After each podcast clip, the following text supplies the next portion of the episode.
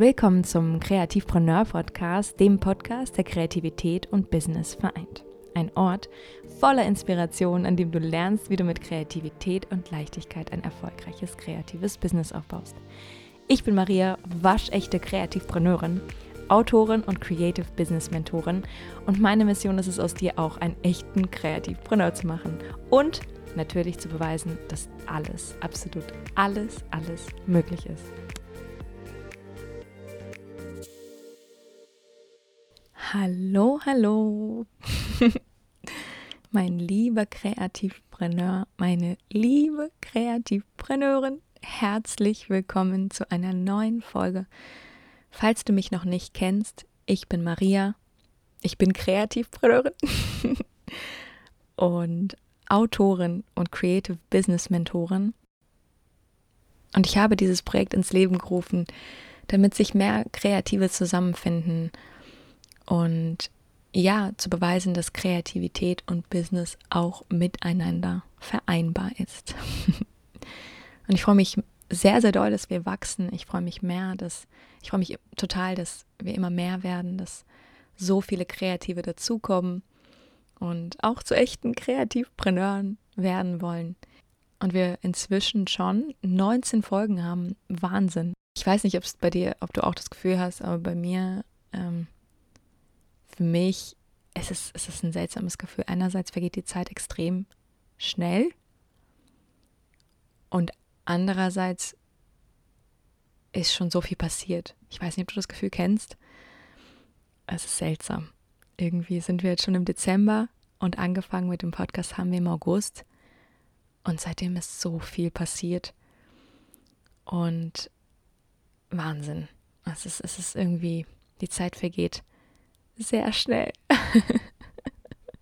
wenn es schön ist, finde ich. Wenn es, wenn es besonders schön ist, dann vergeht die Zeit schnell. Und wenn es furchtbar ist, dann vergeht die Zeit langsam. so, genug gequatscht. Ja, ich habe heute wieder äh, eine neue Folge aus unserem Gedankenirrsinn. Ähm, und zwar In the Middle of Nowhere. Warum sind wir so Lost.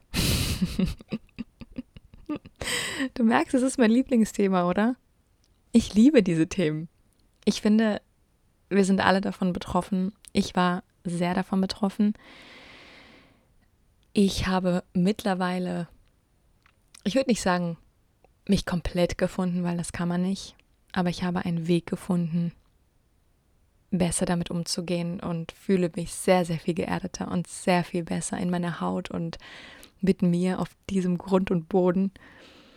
Ähm, ich denke, ganz finden kann man sich nicht. Ich denke, dass dafür passiert so viel in unserer Welt und so viele Veränderungen und neue Dinge kommen dazu, sodass wir immer wieder neu andocken müssen. Aber als ich den Artikel geschrieben habe, war es so ein kleiner Impuls in die Richtung, ich weiß, wohin ich will. Und dieser Artikel ist sehr, sehr persönlich. Ja.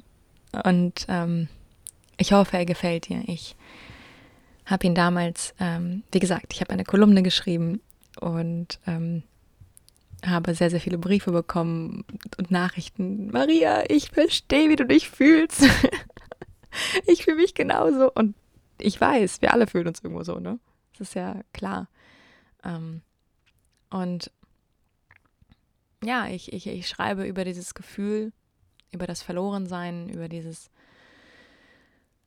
sich nutzlos fühlen und nirgendwo ankommen. Ah, ich glaube, du kennst das. und wie gesagt, es ist ein sehr, sehr persönlicher ähm, Artikel von mir, auch von einer, von einer ehemaligen Beziehung, die ich beschreibe durch die das wir vermutlich auch alle kennen. Wir ziehen Menschen an, wenn wir in so einem Zustand sind, ziehen wir auch dementsprechend Menschen an, die so sind. Da müssen wir alle durch. Wir ziehen Situationen, Menschen, alles keine Zufälle. Und ja, ich äh, teile das gerne mit dir, weil ich möchte, dass, ja, weil ich denke, du wirst dich darin total wiederfinden. Und ich wünsche dir ganz, ganz, ganz viel Spaß mit der Episode und freue mich wie immer wenn du dein, wenn du mir ähm, ja, deine Meinung oder dein, deine Gedanken zur Episode teilst. Das würde mich sehr, sehr freuen unter dem aktuellen Instagram-Post. Schreib mir gerne ähm, eine Nachricht auf Instagram und du würdest mir noch mehr Freude bereiten, wenn du mir eine positive Bewertung auf iTunes gibst und meinen Podcast auf Spotify abonnierst. Ja. Ansonsten ganz, ganz viel Spaß mit dieser Episode. Ich weiß noch nicht, was ich machen möchte. Das ist einer der häufigsten Sätze, die ich in Berlin höre, wenn es um Partnerschaften, den Beruf oder ums Leben geht. Vielleicht ist es besser, wenn wir gucken, wohin es läuft, was sich ergibt. Schauen wir mal. Das klingt plausibel. Dinge geschehen und auf sich zukommen zu lassen. So leicht und einfach. Aber wer trifft denn dann die Entscheidung? Menschen wollen möglichst offen und unverbindlich leben. Je mehr Freiheiten, desto besser. Nur so kreisen wir inmitten dieser Großstadtstraßen, irren unbeholfen ziellos hin und her und vergessen, wo wir eigentlich hin wollten. Ich habe mir Freiheit immer anders vorgestellt. Jemand hatte mal gesagt, Berlin sei wie Burning Man. Eine willkürliche Ansammlung von Endorphinausstößen, Magie und Trauerspiel zugleich. Ich verstehe das. Manchmal komme ich auch vom Weg ab. Berlin flasht und crasht mich zugleich. Ich werde überflutet von Reizen, Menschen und Gedanken. Am Kotti sehe ich diese bunte Lichter flimmern, höre die lautstarke Kneipenmusik, die in Dauerschleife gespielt wird, Werbung, Plakate, Einkaufscenter. Ich mache Halt an den Ideologieverkäufern, die wild auffordernd durcheinander rufen: Freiheit, Freiheit jetzt, die Lösung all deiner Probleme, das Allheilmittel. Ich lasse mich überzeugen, mir alles andrehen und jeder, wirklich jeder verspricht mir die Freiheit. Aber niemand hält sein Versprechen.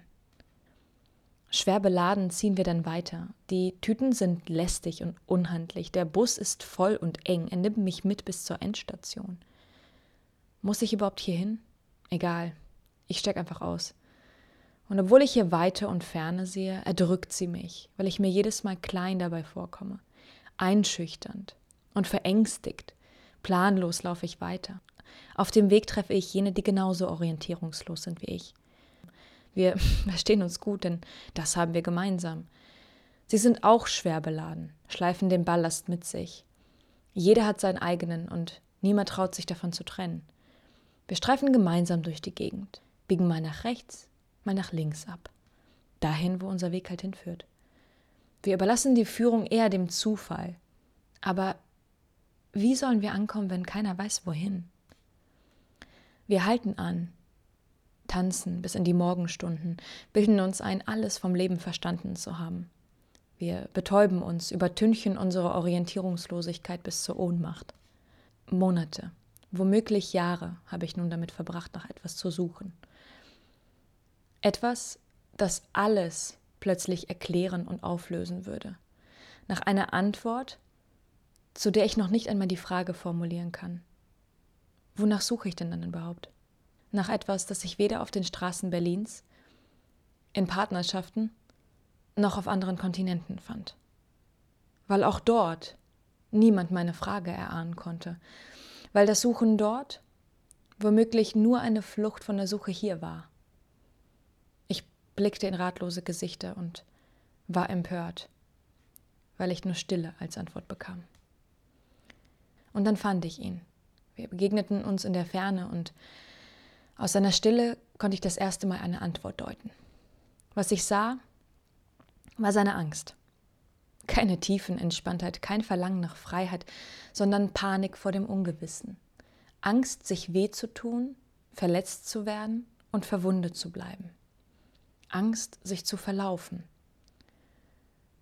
Also entschied er sich fürs Nichts, sah lieber tatenlos zu, wie das Leben dahin plätschert. Ganz langsam, völlig selbstverständlich. Wer weiß wie lange. Und während ich dastand, genoss ich seine Stille plötzlich, weil mir so viel bewusst wurde. Ich blendete das Geschwätz der Menschenmenge aus, überhörte das Dröhnen des Stadtverkehrs, denn trotz unserer Angst hatten wir uns schon längst verlaufen. Wir hätten in diesem Labyrinth niemals zusammen den Weg gefunden, würden im Kreis laufen, endlos ohne Ziel. Und als ich mich umsah, wusste ich, wohin ich will. Fort von hier. Ich will keine Beobachterin meines Lebens sein, will nicht gleichgültig und passiv dem Plätschern zusehen. Denn wenn man möchte, bekennt man sich, dann übernimmt man Führung, aktiv und mit Bedacht. Da gibt es kein Halten und keine Ausreden. Man findet immer einen Weg, auch wenn man stürzen könnte. Das ist Freiheit für mich. Entscheidungen zu treffen und sie nicht dem Zufall zu überlassen. Das Leben ist viel zu schade, um darauf zu warten, dass Wunder vielleicht, wahrscheinlich oder möglicherweise eintreten. Es zeugt von Stärke, über seine Ängste und Zweifel hinwegzusehen und im Moment zu leben, sich authentisch und verletzlich zu zeigen, sich zu seinem Partner zu sich zu sich zu bekennen und zu seiner Meinung zu stehen. Ich möchte mich nicht von meiner Angst kontrollieren lassen, sondern Selbstkontrolle übernehmen. Und sollte ich stürzen, was soll's? Scherben bringen Glück. Als ich ihn zuletzt wiedersah, stand er immer noch hilflos vor der riesigen Betonwand, versuchte sie mit dem Kopf einzuschlagen, um vorwärts zu kommen. Aber nach all den Jahren waren nur ein paar Risse entstanden und ein paar blaue Flecke. Dabei hielt er am Leiden fest und nicht das Leiden an ihm. Das machte er schon eine ganze Weile so, nur leider ging es nicht voran. Ihn an die Hand zu nehmen, ihm den Weg aufzuzeigen, das war nicht meine Aufgabe. Jeder musste seinen Weg selber finden. Ich konnte ihm nicht helfen, also machte ich kehrt und ging. Und da hatte ich sie, meine ganz eigene Freiheit, denn ich hatte meine eigene Entscheidung getroffen. Der Ausweg aus dem Labyrinth war die ganze Zeit schon vor uns gewesen, aber wir fanden ihn nicht oder wollten ihn nicht finden. Vermutlich wird er noch länger in diesem Labyrinth gefangen bleiben. Das wünsche ich ihm nicht.